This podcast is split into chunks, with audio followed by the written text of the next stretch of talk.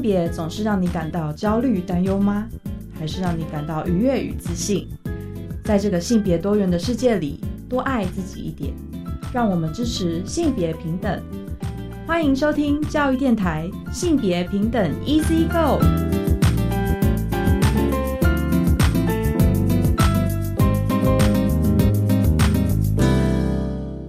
欢迎收听教育电台性别平等 Easy Go，我是玛丽。不知道大家这一拜过得好吗？这礼拜啊是三月份的第一周哦，所以其实已经进入到第一季的尾声了。那一直很开心，有机会可以在空中陪伴大家哦，一起分享一些性别相关的有趣的知识，或者是一些新的观点哦。那对于同学们来讲，如果你要准备断考啊，或者是像国三、高三的同学，这个学习应该很关键哦。但还是可以帮自己，就是稍微放松一下，补充一下一些公民社会关心的议题。收听我们的性别平等 Easy Go，可以作为一些你课程中的调剂哦。好，那如果是一般的大众或者是上班族的话。其实我也希望可以透过我们的节目啊，带给大家一些不一样的、有趣的性别的新知和观点。那我今年度还是会继续努力的哦。那像今年的三八妇女节哈，就是三月份的一个重要的活动哦。那我们在稍后的性别大八卦呢，会来跟大家分享一下。虽然大家都知道三月八号是妇女节。可是其实这个国际妇女节啊是有由来和脉络的，它有些核心价值哦，以及像二零二三年的联合国国际妇女节有一个新的主题是跟 SDGs 相关的，那我们稍后呢再跟大家分享相关的新闻。那今天的性别慢慢聊呢，我们邀请到的是台湾女人连线的理事长。黄淑英老师哦，来跟我们分享，在今年度呢，他们有举办了一个很有趣的活动哦，为女着红，在三月份的第二个礼拜五，也就是接下来的这个礼拜五，大家可以一起响应哦。那可能大家都蛮好奇，这是什么样的活动？我们稍后再慢慢聊呢，再跟淑英老师一起来讨论。那我们先进行性别大八卦，性别大今天的性别大八卦要跟大家分享的新闻哦，是关于三月八号国际妇女节。那其实下个礼拜呢，就是我们国际妇女节的到来啦。那这个三月八号的国际妇女节，它到底是从何而来的呢？我来跟大家分享哦。这篇文章呢是在翻转教育的网站上面呢一起来做的讨论。那包含像国际妇女节哦，它其实英文是 International Women's Day，那简称 IWD 哦。那它又称作三八国际妇女节，或者是国际劳动妇女节。其实脉络呢，吼，它的历史呢，是来自于一场国际的劳工运动。那回溯到的时间点，可以是在二十世纪初哦。当时候欧美国家其实经济的蓬勃发展了，那纺织业也是一个渐渐兴盛的状况，需要大量的纺织女工。但是在这个需求大涨的时候呢，劳工们却没有被给予合理的对待。所以其实呢，常常在这些女工的生活中，就是一些低廉的工资啊，长时间的工时，那工作环境也不是很好。所以其实这些因素呢，就让非常多的女工们在一八五七年的三月八号走上街头抗议，那为自己的权益发声啊，要争取自身的权益。所以这一些呢，由女工去举办的劳工运动，它在一开始的时候没有引起太多的注意和回响。一直到一九零八年纽约的一场游行出现了，才开始进行了改变。所以大家看一下，从一八五七年到一九零八年间，大概又再过了五十年，女性的工作权益才被啊，就是重新的看见了。因为在当时候纽约的这一场一九零八年的游行，大概有一万五千位妇女走上街头，除了来自芝加哥的女工之外呢，还有国内各地的纺织还有服饰业的工人。那这些女性劳工呢，就齐聚一堂哦，要求要合理工时、工资还有选举权。所以美国呢，其实就在隔年呢，正式宣布三月八号呢，就是全国的一个妇女日哦。那国际妇女节它其实是有一些核心价值啊，大家可以想象一下，如果一开始是由女工去进行的一个劳工运动，那事实上在当时候的一个社会环境哦，不管是呃国际的那个社会环境，或者说在美国啊的这样的一个对女性的一个看待，事实上在当时候呢，都是一个非常非常需要一个看见平等权益的状态。所以，像这种国际妇女节，它的核心价值就包含了正义、尊严、希望、平等、合作、韧性、尊重、同理、宽恕、坚韧，还有赞赏。那我觉得像这样子的一个精神，或者是这样子的一个想法，在现在也还是我觉得每个人都可以拥有，或者是我们需要一直不断的追求的一个价值哦。好，那分享完国际妇女节的一个历史故事之后呢，我们可以来看一下哦。在二零二三年的国际妇女节，结合了现在很关心的 SDGs 的一个价值哦。那我们关注的主题是什么呢？其实今年度的主题哦，是创新和技术促进性别平等这件事情啊。那它强调的包含像是数位教育，还有我们在讨论到一些变革性的技术对妇女和女性的影响，其实是非常非常大的。所以呢，这些讨论呢，就会聚焦在我们不能再扩大经济和社会不平等哦。那因为这些东西都会对女性或者是妇女产生很大很大的影响。所以，包含在数位环境当中的妇女和女童的权利，还有我们应该要解决数位性别暴力的问题哦，也就是我们在这一两年间非常常跟大家强调的一些关键点。所以，其实像我们谈到 SDGs 的这个价值里面呢，因为大家都知道 SDGs 的第五项就是讨论性别平等，我们需要进一步的去关注妇女和女童的权利哦。那我们也要通过各种不同的方式，像是教育啊，或者是我们可以透过一些倡议的方式来实践哦。所以，其实，在讨论到国际妇女节的时候，我们需要一起讨论的，就是包含像刚刚说的，我们要在意这些核心价值之外，在数位的时代，我们也要持续不停的推动，包含像是我们谈到的数位性别暴力这样子的观点。好，所以我们今年度呢，也还是会继续的哈，不只是三月份啊，不只是三月八号的时候来关注妇女节的议题。其实，对我们性别平等机构来说，每一集的节目都是我们在实现性别平等的一个关键哦。那当然，大家会讲说啊，那就是我们讨论这些议题的观点的时候呢，也会需要很多不同的故事或者是不同的一些主题行动嘛。那我们在稍后的性别慢慢聊呢，就来跟大家分享。如果说在这个月份你想要响应一些跟女性相关的活动的话，你可以有哪些实践的方法哦？以上呢就是今天的性别大八卦，稍后回来性别慢慢聊。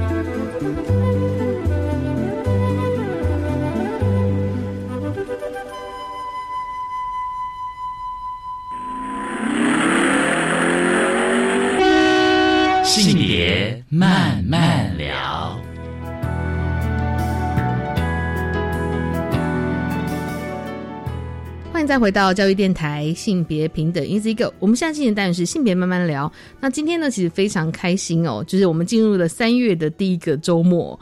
那接下来的这一周呢，其实有一个很不错的活动，想要介绍给大家。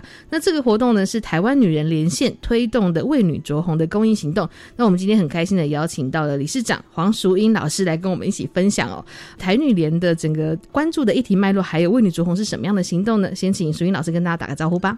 啊，各位听众好，还有主持人好。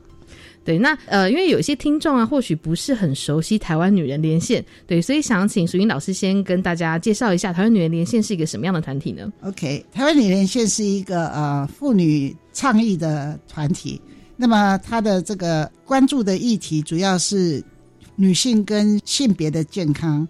那但是呢，这个在早期的时候，我们其实涵盖的面更广啊。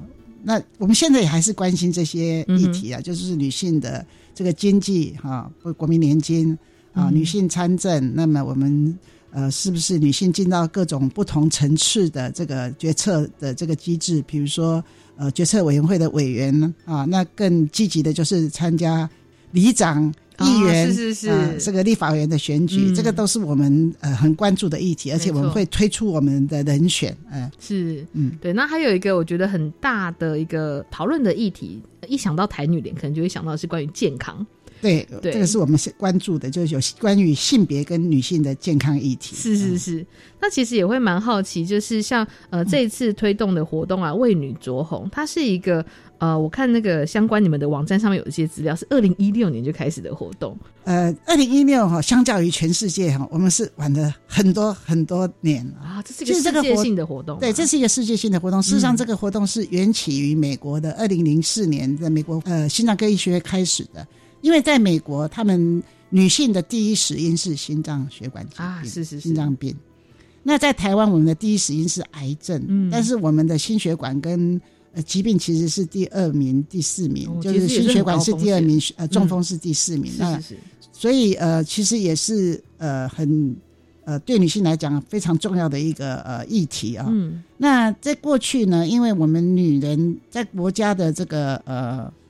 政策之下，其实我们女人对于自己健康的问题都一直 focus 在三点四的健康啊，三点四比基尼的，你就想你听比基尼就知道哪三点了嘛哈，就是乳房还有我们的生殖的这个部分，没错。那大家对于很担心乳癌啦、子宫颈癌啦，或者是说这个呃子宫内膜癌、卵巢癌等等的，但是对于心血管的这个疾病啊，都不是很清楚。嗯，我们知道我们很担心这些癌症，它事实上。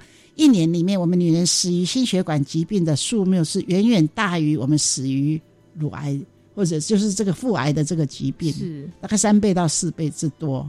那也就是说，我们女人事实上忽略了我们的心事，真的爱情这个心我们很担心，但是这也没很担心啊，这个心也很担心，这个心就是被忽略，也是被忽略掉了。是那事实上。更糟糕的事情是，大家认为心血管疾病是一个男生的疾病啊，大家会想到哦，心血管疾病是男生。那事实上，呃，我刚刚也谈到，对女生来讲，它是我们这个十大死因的列外在明前面的。嗯哼。然后呢，更重要的事情是，我们的心血管疾病呢，跟男生的心血管疾病不太一样。哦，是啊。那大概是什么样的类型呢？呃，这个是这个，因为是不太一样，所以二零零四年的时候，美国开始去重视女性的心血管疾病的时候，他们就发起了这个叫做 “Go Race for Women” 的这个运动。嗯哼啊，那到了二零零六年的时候，这个呃世界的心脏的这个协会，呃，就把它列为他们要推动，也是重视女性心血管健康的这样的一个议题。嗯，呼吁全世界的国家都来注意到女性心血管疾病的问题。不只是他死亡率高，这更重要的是他有跟男性有不一样的，是男女的心心事不一样。嗯，没错没错，是。那我其实也会蛮好奇，因为可能大家会想象，的确就是我觉得一般民众对于那种心血管疾病想象可能是中高龄，特别是中高龄的男性。对，那对于女生而言，其实，在相关资料里面可能就会讨论到，比方说女性会有一些特殊的生命状态，那这些都是有影响的吧？对，因为我们女人哈跟男性的这个心血管疾病。不管是风险也好，它的症状也好，嗯，它的处置也好，嗯哼，它的愈后存活率都跟男人不太一样，嗯，那这原因当然第一个就是说，因为我们的生命经验跟男生不一样，没错啊。那第二个就是说，我们过去以来一直都是以处理男性的方式在处理女性的疾病，忽略了我们这个女性的不同差异。是，那我们女性的生命经验很不一样，是第一个。我们会有更年期，我们会怀孕，会有更年期。嗯，那这两个因素对于我们得到心血管疾病的风险大大的增加。哦，是，因为怀孕的时候你要知道，我们是怀一个小孩，那小孩有没有有没有血？有有有有没有心脏要跳？他的心脏要跳动，他的血要流，他要营养分，所以我们是负担两个，一就等于是一个半呐，啊，一个半的这个。所以女性在怀孕的时候会有。怀孕的时候发生才开始发生的，呃，高血压或者是糖尿病这种这种事情。那进入更年期以后，因为我们女性比较好，是因为我们一直有一个叫做女性荷尔蒙的在保护我们的心血管。嗯，但是一进到更年期以后，我们这个荷尔蒙就渐渐减少，所以那个时候我们的得心血管疾病的风险就增加啊。那另外，我们女性有一些特殊的这个呃生理的状态，比如说我们女性有些。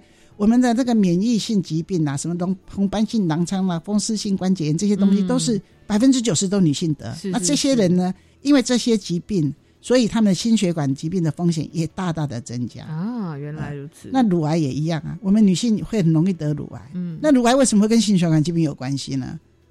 为什么？你想，你可以想象为什么？我想象一下，可能是跟那个呃。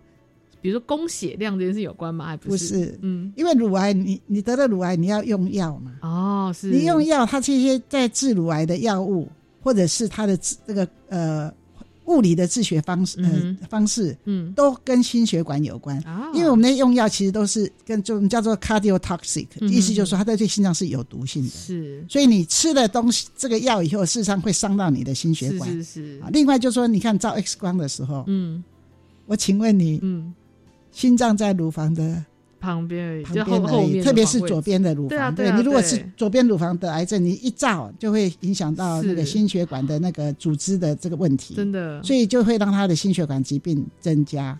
所以在一，所以现在在国外就有在倡议，就是说，看看这个呃癌症，特别是乳癌啊，因为它的癌乳癌为什么特别重视它，是因为它的存活率比较高，有时候它、嗯。它可以活过十年、二十年。有些人得了癌症，即即使说当时治好，可是活五年就走了也不一定，是或是七八年走了。我们乳癌不一样哦，二十年、三十年，嗯所以你在这个时间里面，你的心血管的问题就会产生风。险越来越高。对对对对对，哦呃，所以所以在这开始治疗的时候，就会请心脏科医生就一起进来共同照护啦。是是是啊，心脏科看说，哎，你用这个药好不好？如果你用这个药，你要注意什么？注意什么啊？那如果是做化疗或物疗呃嗯。物理治疗的时候，你要注意什么？会有什么样的危险？所以他就会去提醒这这些女性，就是当这个即使像割掉了乳房，或者是说吃药制止的那个呃癌症的这个转移。是是是，啊，还是可是你要注意，你将来你将来要注意，你不死于乳癌，可是你死于因为治疗的产生的这个副作用，所以这里面哦。对于这些患者非常重要。所以我说，我们女人我们要注意的部分跟男人是不太一样的，啊，不太一样的。所以，嗯，对于女性的心血管疾病，我们有这样的不同层次。我刚刚还谈到，就症状不太一样，就是说。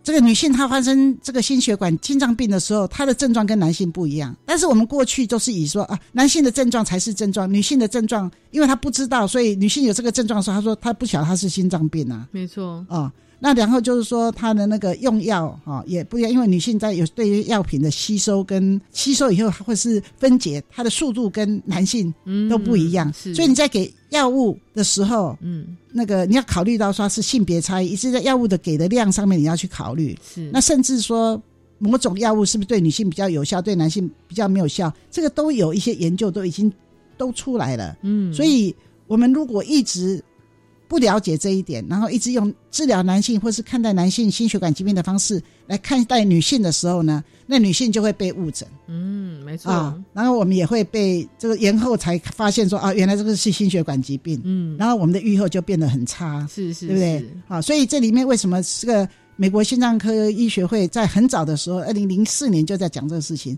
世界心脏协会在为什么在二零零六年在开始倡议这些东西的时候，我们台湾呢还都不知道这个事情嗯啊。对那我们是到二零一六年的我一个偶尔的机会去看到说，哎，原来。我们女性跟男性的这个心脏血管疾病有这么大的差异，而且是全世界都在注意的东西，我们怎么能够不注意？我们就开始从民间的力量开始来倡议这些差异。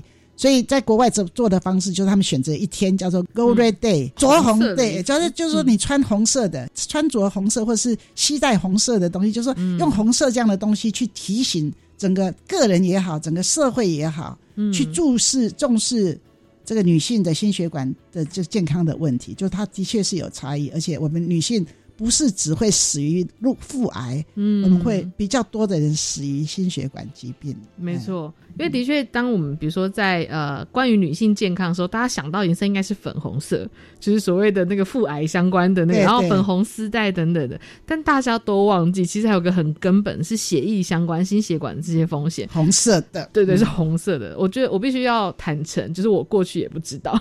如果没有做这一集访谈的话，我应该还是会一直想说，哇，最危险的应该就是妇科癌症。那那对啊，所以其实呃，也蛮希望让各位听众也可以再重新的去观察一下，因为比方说像贫血，其实我自己也有贫血，因为我们家是那个客家血统，啊所以其实会有那个有点像遗传性的这样的状况。但我其实也是到成年之后，然后有发现这样的事情。但我原本也想说，好像还好吧，就顶多头晕一下而已。但事实上，这个东西跟心血管健康好像也有非常直接的影响性。对，嗯嗯，我们台湾目前就是我们每一年都推动一个有关于女性心血管议题的一个主题。嗯那今年我们做的就是你刚刚讲的这个贫血。是为什么会做贫血？其实，其实我跟你一样哈，我都晓得女性比较容易贫血。嗯 OK，我也晓得说可能跟月经有关啊系、是 o k 然后呢，我也知道说女性怀孕的时候可能要多吃铁剂，嗯呃，医生都叫我们吃铁剂，那可能也跟补血有关系嘛，哈。可是我从来没有注意到，就是说即使我蹲下去站起来头会有点晕，我就会心想说啊，我要贫血。但是我从来不晓得说对这个东西，我也习以为常，没错，而且就是发生了晕了一下，蛮短暂的，就好了。好像也没有怎样就好了，嗯所以我就不会去注意说这个贫血，就是它就是一个现象，然后看起来不是一个病的感觉、啊，嗯贫血不是疾病吧，好像是很多女生的日都常，日常，嗯，反正对就是跟月经息相关的啦，哈、嗯然后我们就会忽略，就不会去在意它。那但是有一个医生就告诉我们说，其实贫血对女性来讲是一个非常重要的一个议题啊。他说啊，你们今年就干脆做贫血好了。然后他就、后来我就赶快去看了一些资料，因为他既然讲说贫血在他在他的医生的这个诊间里面，这是一个严重的问题，嗯哼，所以我就去上网去看，就发现说哦，真的是这样子。嗯，所以我们今年才用贫血这个事，这个就是说，它是一个很小的事情，可是它是一个非常重要的小事。五月天唱最重要的小事，真的就是在你日常生活的每一天，可能你的身体都在提醒你，你要更注意，比方说女性的心血管健康的对问题哦。对，那我们可能在下个阶段呢，我们再请淑英老师呢，再跟我们分享一下，就是其实今年度贫血哈，女人心最重要的小事的这个主题啊、谈到的还有哪一些跟身体有关的重要的知识哦？那我们先休息一下。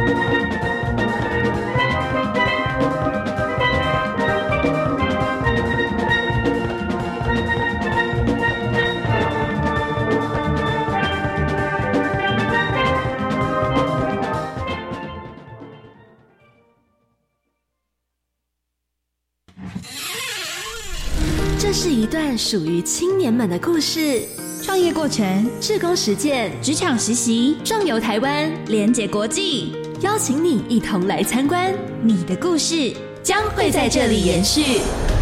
大家好，我是主持人凯琳，欢迎光临青年故事馆，跟我一起在教育广播电台每周三晚上七点零五分，与你在空中不见不散。我觉得到海外游学最怕消费纠纷，或是在国外发生紧急危难时求助无门。不必担心，最新发布的海外旅游学习定型化契约，应记载及不得记载事项都有详细规范。我们现在来看看海外旅游学习定型化契约范本对消费者权益提供哪些保障，在哪里查看呢？在教育部主管法规查询系统网站可以下载哦。以上广告是由教育部提供。全民节水到店来，轻松节水三步骤。第一步，优先采用省水标章器材，养成良好的用水习惯，使用省水器材轻松省水。第二步，定期检查用水设备，确认用水设备不滴水，资源不浪费。第三步，水资源再利用，动手做回收，减少自来水用量。节约用水不分你我，让行动不只是口号。以上广告由经济部水利署提供。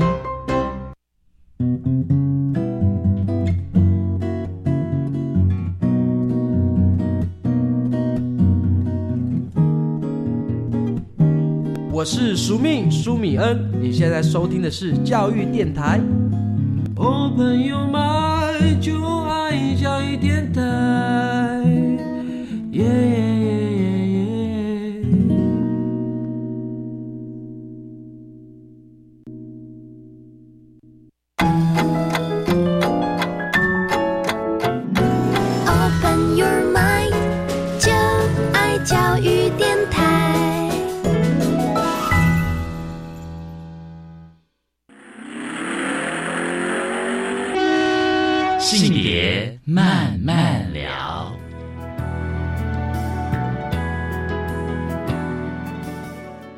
欢迎再回到性别慢慢聊。那在上一个段落呢，其实呃，淑英老师跟我们分享了很多关于女人心血管疾病的知识哦。那特别呢，今年的二零二三年哦，为女着红的主题是贫血，女人心最重要的小事。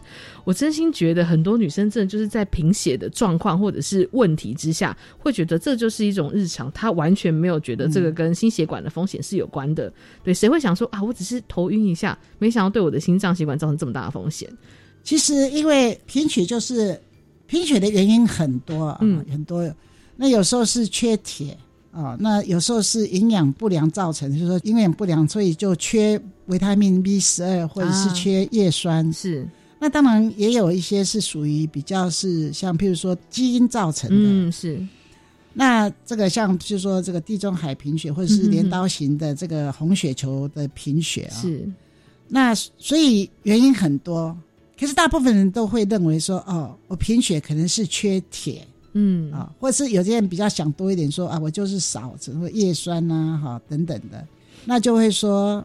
要来补血，对，吃猪肝呐，哎，猪肝，对对对对，对对 对。以前这个，因为好像月经来了以后，我妈妈就会拿，就说阿弟爱煲这会哈，要加地瓜。对，我最恨恨，那是 年轻小时候最恨吃的是猪肝，呃，因为就吃起来那味道怪怪的，就很不喜欢。可是我现在很喜欢吃猪肝哦，尤其是新叶的那个煎的猪肝，超好吃，真的嫩嫩的。对对对对，好，反正补血补血，它就补血。那就是说缺血贫血的时候的概念，一般就会是说啊，我们来。补血好，嗯啊，可是就是会要吃什么东西？可是专家就告诉我们说，其实你的贫血的原因有可能，当然缺铁，嗯，或是缺那个，但是有可能是流失太快，比如说月经来了，是是是，比如说痔疮，嗯，你肠胃道不好会出血，是这个都有可能是。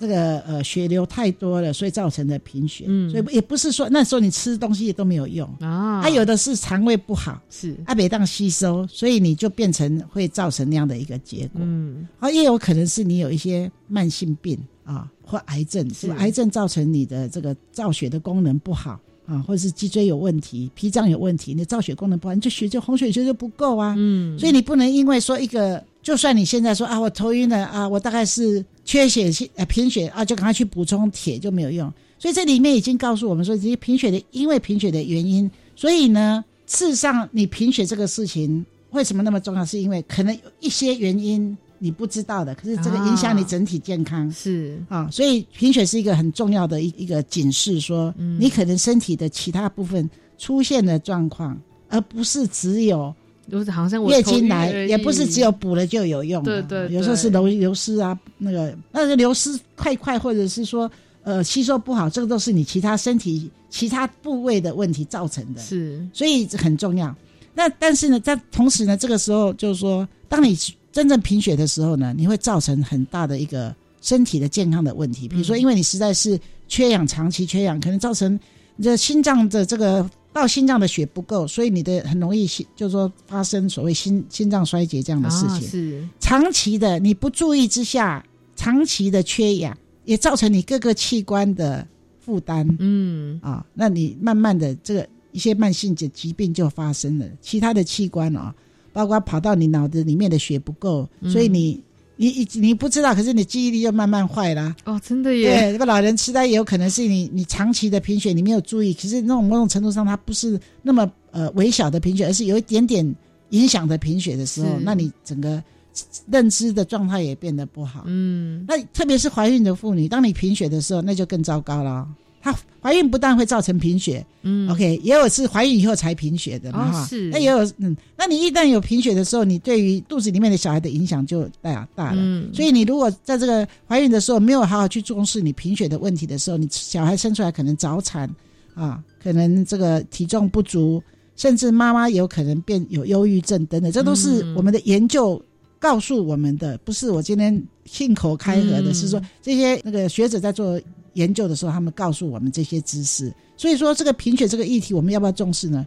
真的是要重视。它虽然是很小的事情，好像阿德阿德他卡行者年，阿德看不起他妈会年，不是不是这样子，是或许你的身体有状况，所以造成你的贫血。嗯一旦你贫血的时候，又造成身体更多的状况，嗯哼啊，所以这是非常重要的小事，嗯，真的哎真的很。重要的小事。对，所以老师刚刚有讲到说，其实怀孕这件事情，因为其实呃女生身体要供给那个血液给宝宝嘛，嗯然后你如果说自己平常是贫血的话，这这样的供给是很吃力的。对对，再加上其实呃刚刚回到就是为你着红的关键点，心血管疾病，其实怀孕其实也会造成很多心血管的风险嘛。对对，所以其实我觉得这个你你比较像是，你看如果宝宝出什么事，或者小孩出什么事，女生第一时间会觉得啊，我要赶快来确认一下。但自己身体不舒服的时候，或者是头晕有警示的时候，完全没想到这件事。我这样讲好了，嗯我们年轻人特别这个议题，因为跟我们年轻女孩子特别有关系，因为我们就 regular，我们就是规则的有这个月经的，每年每一个月就是要流那么多东西出去，所以呢，我们会觉得好像是习以为常，嗯觉得啊没关系的啊，这个就是这样子啊。那我刚刚已经跟大家讲了哈，它其实跟我们的健康有关系。那这个。来的时候，有时候他会讲说啊，那我就补补一点甜食，好像这个甜食就可以把它补充过去了啊，啊，就像吃猪肝的概念一样啊。其实真的，如果呃，当然我们也不是要大惊小怪，让你很觉得这个事情其实给你吓哈吓大给你哈那但是也不是这样，就是说我们随时也要有那个警惕啦，就是我这样的状况的时候，我是不是应该也要去至少做个检查嘛，哈，嗯看看到底有没有其他的因素。没错 OK，如果你常常这样子，如果都是发生在月经之后，我想这个可能就比较 OK。嗯，如果不是这样的时候，而且常常蹲下去站起来，或甚至站在那里的时候头这样晕眩，我不敢讲那个一定是贫血，是但是你可能要去看医生。年轻人是这样，仗势自己的年轻啊，然后把健康当成一般啊，就啊，我我挺空喜自然的，我不会有什么问题的。可是很多东西也是要从年轻的时候去养成习惯比如说骨骼这个事情啊，骨松，你到老的时候发现你骨松的时候，你已经来不及了。嗯，所以这个在年轻的时候，你要注意怎么样去让你的骨骼很健康啊，很饱满啊，很那个密度很高，然后以后你慢慢流失才不会流得太快。嗯，所以年轻很重要。那我们有一集就是说，年轻人不要轻忽你的心啊，啊真。的，那年轻人因为太会把这个健康当成理所当然了，嗯所以遇到什么事情，他就觉得我现在真的身体很力壮，所以我绝对不会怎样。错啊！我并不是说你们一定不健康嗯力壮，而是说这个概念基本上要稍微小小的修正。没错，就说有问题，但是我们也不是大惊小怪，但是呢，例行的一些啊、常有一些现象有要去注意一下。嗯，哦的确不要说哦，就靠着年轻这样子，呃，哎，我现在就回想起我的那个二十几岁，就各种乱熬夜啊，然后饮食不正常、作息不正常哦，然后这些东西的确到三十几岁的时候，慢慢就有一种啊，身体好像有点吃不消的感觉。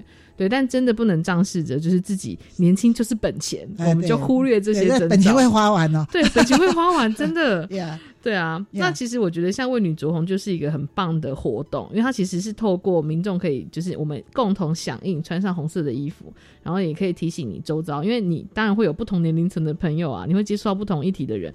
那人家如果呃在这个时候问你说，哎、你为什么要穿红色？你就给他说啊，你知道今天有个活动，我们要来重视女性心血管健康。我觉得这就是一个很棒的连接。对对，嗯而且啊，我觉得这个东西为什么大家要去注意到女性？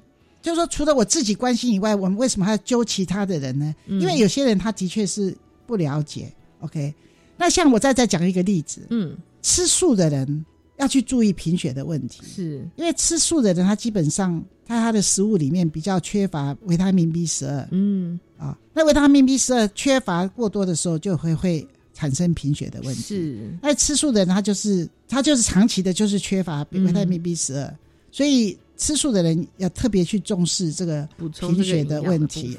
是是是，那那说除了补充营养，如果已经真的造成贫血，就真的还是要去检查，积极的对对去面对这样子嗯。然后有些坊间，就像我刚刚讲的，就是说坊间有很多的说法，比如说像吃猪肝会补血啦，或者是我们有时候常受这样的影响，或者是就说哦吃葡萄跟 cherry 樱桃。樱桃，嗯，哎，对耶，啊会补血这样啊，没错有这个说或者法说火龙果，我今天听到是火龙果。好像吃红色的东西，大家想象比较补血吗？呃，它这个是这样子，就是说这些食物果然有些铁在里头，是，但是它的含量第一个很低，第二个很不好吸收。嗯，所以呢，这个呃营养的专家还是告诉我们说，如果你确定你是靠应该要再补充这个食物，从食物补充这个来解决这个贫血的问题的时候，嗯。你要补充的还是铁质呢，还是要吃动物性的啊呃所以吃猪肝可能比较有用。是是是，哎、好，比如说，比如说古人的智慧还是有一个回应，对动物性的一个就是补在铁的部分。铁质它好吸收因为其实我也有朋友，他是这几年身体状况一直不太好，他感觉自己蛮虚弱的，后来去检查才发现他之前是贫血，所以他就、哦嗯，嗯医生就有跟他建议，就是定期回医院打铁剂。然后他就是过了大概半年左右的一个调整，我觉得他打现在对他真的是用打的哦对，用打的。我觉得他的那个状况，因为他还有一些那个，就是说他自己的免疫的问题等等的，哦对，所以他后来就采取一个比较积极的方式。我就想说，哇，这真的是因为如果我们平常很少跟朋友一起聊到这种身体的状况的事情，嗯对，所以呃，回过头来想自己的身体健康，还是觉得日常的时候就要好好的保养，该补充的补充，然后作息好好的调整，然后也提醒周遭的朋友可以好好的注意这件事情哦。对对，年轻不要轻忽你的心。没错，真的。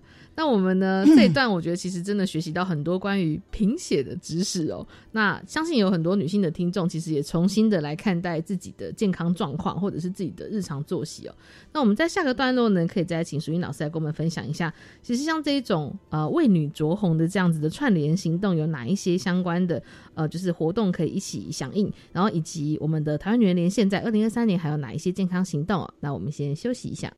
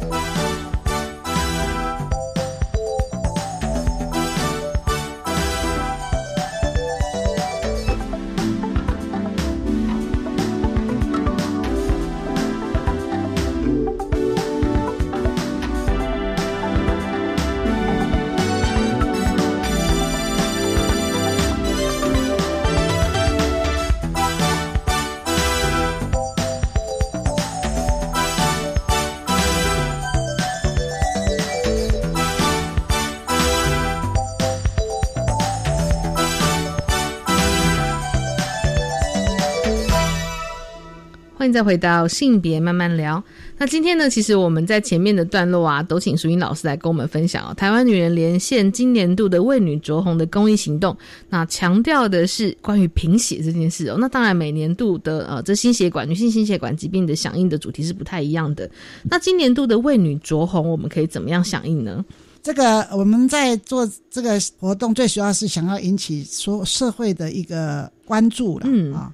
所以到目前，我们都是以网络的行动为主，因为在网络上比较要传递比较快。没错，嗯，那所以我们每一年都会发动一个这个在网络上这个着红的行动，就是说到了我们附近啊，最好是就是三月十号这天嘛，这次的这个着红是三月十号，十号这天呢，大家呢都穿着。穿戴红色的衣饰，嗯。啊，比如说你也戴个男生，也可以戴个红领带啊，是。女生可以把口红涂红一点啊，是是是，甚至学韩国，甚至学韩国那结婚的时候，这个 这个两个两个点点，可这种那个两个这个呃夹腮红。腮红呃弄点很红这样子啊，或者是抱一个心或拿一朵红玫瑰啊，穿红色的衣服啊，可能红色的高跟鞋、红色的帽子、围巾啊，就是你这样子拍一张。这样穿红色的衣饰的一张照片，然后你就放在你的脸书上面啊，或者是把它变成你的大头照，就是那个脸书的大，或者是就直接泼是。啊，然后 tag 台湾为你着红啊。啊，这样子我们就可以追踪到你说你有这样子，我们就可以比较知道有多少人在响应这样的一个活动。当然你不 tag 台台湾为你着红也没关系，你只要在你的网络上 po 上你的照片，你的朋友自然会看到，看到而已。你希望他们也做一样的事情。嗯哼。那台湾女人连线，嗯，在网络上除了就是说这个 tag，我们有这些呃叫 QR code 进去，你就会看到。最重要的是说看到我们的除了。穿衣服响应，你要知道道理在哪里啊！所以我们有一些呃卫教的文宣，你们上去看，然后也可以同时，你还可以看到进一步再去看我们历届的这个为女着红的这些卫教的东西啊。我们也有一个影片告诉你说，为什女性的这个心血管疾病的这个风险为什么跟男人不一样？怎么不一样？我们做了一个。像懒人包一样是动是动的啦哈，就是音乐然后动的，但因为没有花钱自己做，所以有一点粗糙，但是还不错，因为那个内容是够的了，内容是够的啊。那那个卫教的里面就有很多文章，那里面告诉你们为什么呃怀孕的时候要特别去重视呃心血管疾病的问题的啊，要运动哈，要动，你们才会。就是说，这个心血管健康才会好嘛，哈，大概这一类的东西，这是第一个。那再来就是我们这次，因为我们希望就是说，当网络上当然是一个很重要的行动。那我们另外还会再发起一个百叶来为卓红这件事情，就是我们我们其实是对，我们就是邀请呃商圈或店家。啊，然后你们一起，大家在你们的这个呃商圈里头，或是在你们的店里头，你帮我们放这样的一个资讯出来，就透过你们的脸书也好，你的 Line 也好，啊，或是甚至在你们的餐厅里嘛也好，帮我们宣传这样的东西。那我们事实上也做了一些嗯。就是卫生纸的那种哦，那叫什么宣传品？宣传品是啊。然后我们就给这个店家，然后希望透过这个这次的活动，我们能够更广大的让更多的人知道这样的一个呃行动是。我觉得这个很重要，因为有时候你去看有一些店家，他可能会放一些呃，比如说像有些彩虹旗，你就知道哇，这是对多元性别友善。对对对。然后你如果这次呢三月份的时候，因为其实我们有妇女节嘛，那可能很多店家都会有很多跟女性有关的活动。那如果你去看到发现有为女着红哦，然后特别是你在社群媒体上可能是 Hashtag 台湾为女着红，或者是你看到那个台湾女人连线的这个宣传品，就知道啊，这间店。女性对女性的议题很关注，很友善，关心女性健康哦，我觉得那是一个很大的一个认同感。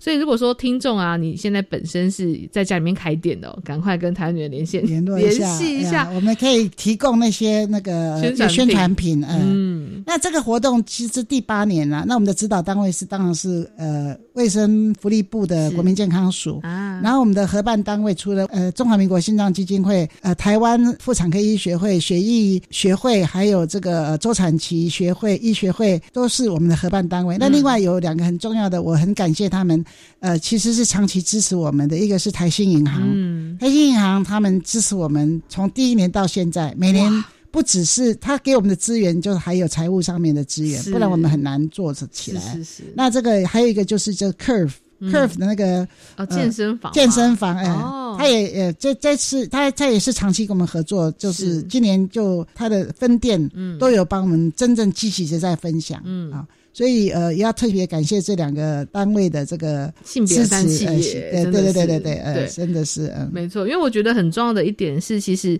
呃，当然每个人从个人的日常生活当中去改变一些习惯，或是开始关注自己的健康议题，也非常的重要。但是如果能够透过一些企业或者是公司部门一起协力来推动这样子的议题，就有机会被更多人看见。啊，早期搜狗也有也有协助哇，真的是啊！其实真的不管大小啦，如果说真的只是那种零售业的，我们也真的很欢迎一起来加入这个。所以今年我们就是用百业嘛，嗯百业来就是包括说零售业这些。那我们其实这一位工作人员，他在曾经在这个呃酒商工作过，啊是。所以他在这个领域里面也去帮我们做了很多的串联啊，所以 我就觉得还蛮这次做的还我觉得是大概我们做了。八年的嘛，哈，是。第八年的，这每一年都更好。那另外就是很多名人来支持，当然这些啊立法委员、市议员啊、那那个呃，去年的话就更部长都进来了，县长也进来了，蓝绿的不分蓝绿，全部都进来当帮我们，也是穿一红衣服，然后在他们脸书上，